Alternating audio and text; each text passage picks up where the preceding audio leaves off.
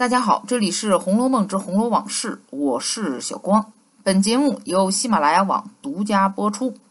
原微信号更改为 xg，也就是小光前面的两个字母三幺七零幺 xg 三幺七零幺，请大家继续关注。《红楼梦》的一开始就提到了关于补天这件事儿，说原来。当年女娲氏炼石补天之时，于大荒山无稽崖炼成高经十二丈、方经二十四丈顽石三万六千五百零一块。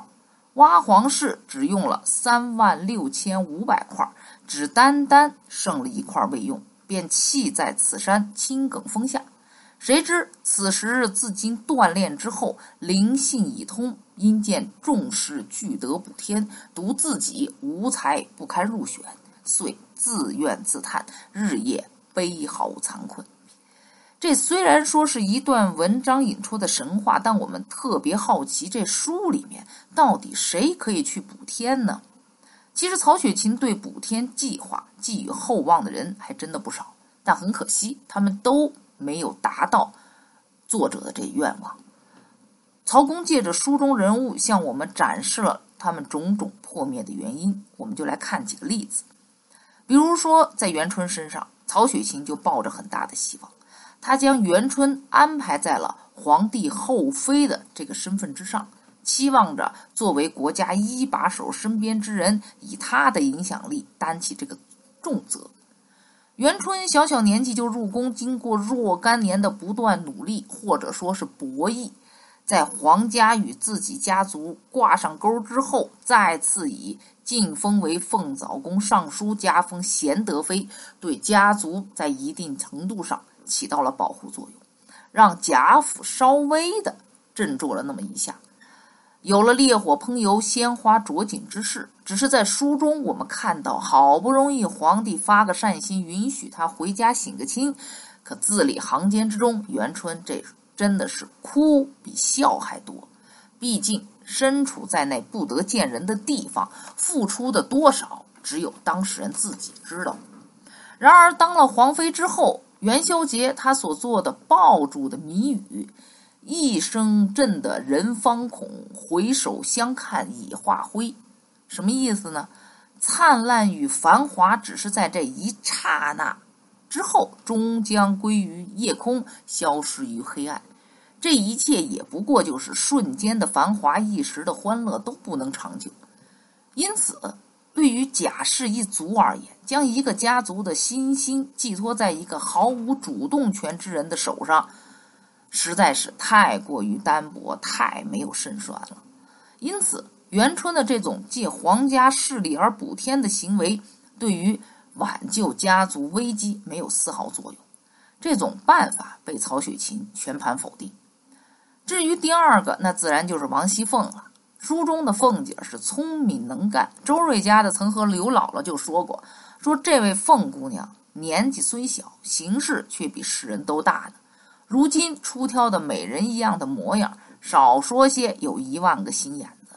冷子兴更是言道：“说模样又极标致，言谈又爽利，心机又极深细，竟是个男人万不及一的。”在书中，无论是协理宁国府也好，还是主持贾府日常事务工作也罢，可谓是里里外外一把手。当家奶奶这称呼也不是白叫的。但这种人人眼中的精明和能干之人，到了最后，依旧不能挽救一艘即将沉没的贾府大船。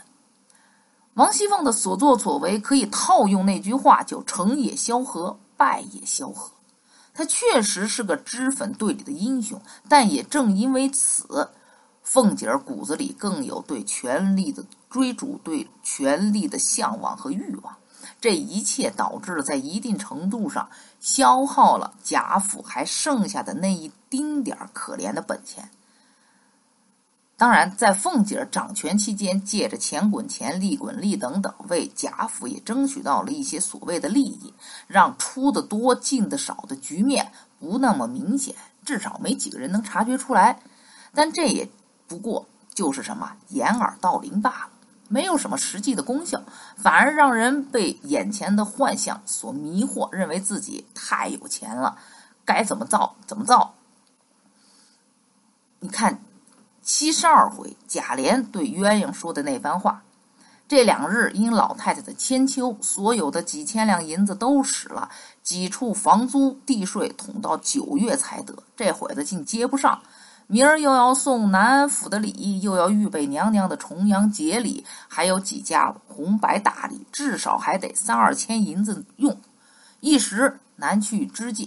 俗话说：“求人不如求己。”说不得，姐姐单个不是，暂且把老太太查不着的金银家伙偷着运出一箱来，占压数千两银子支腾过去。不上半年光景，银子来了，我就赎了交还，断不能叫姐姐老不是。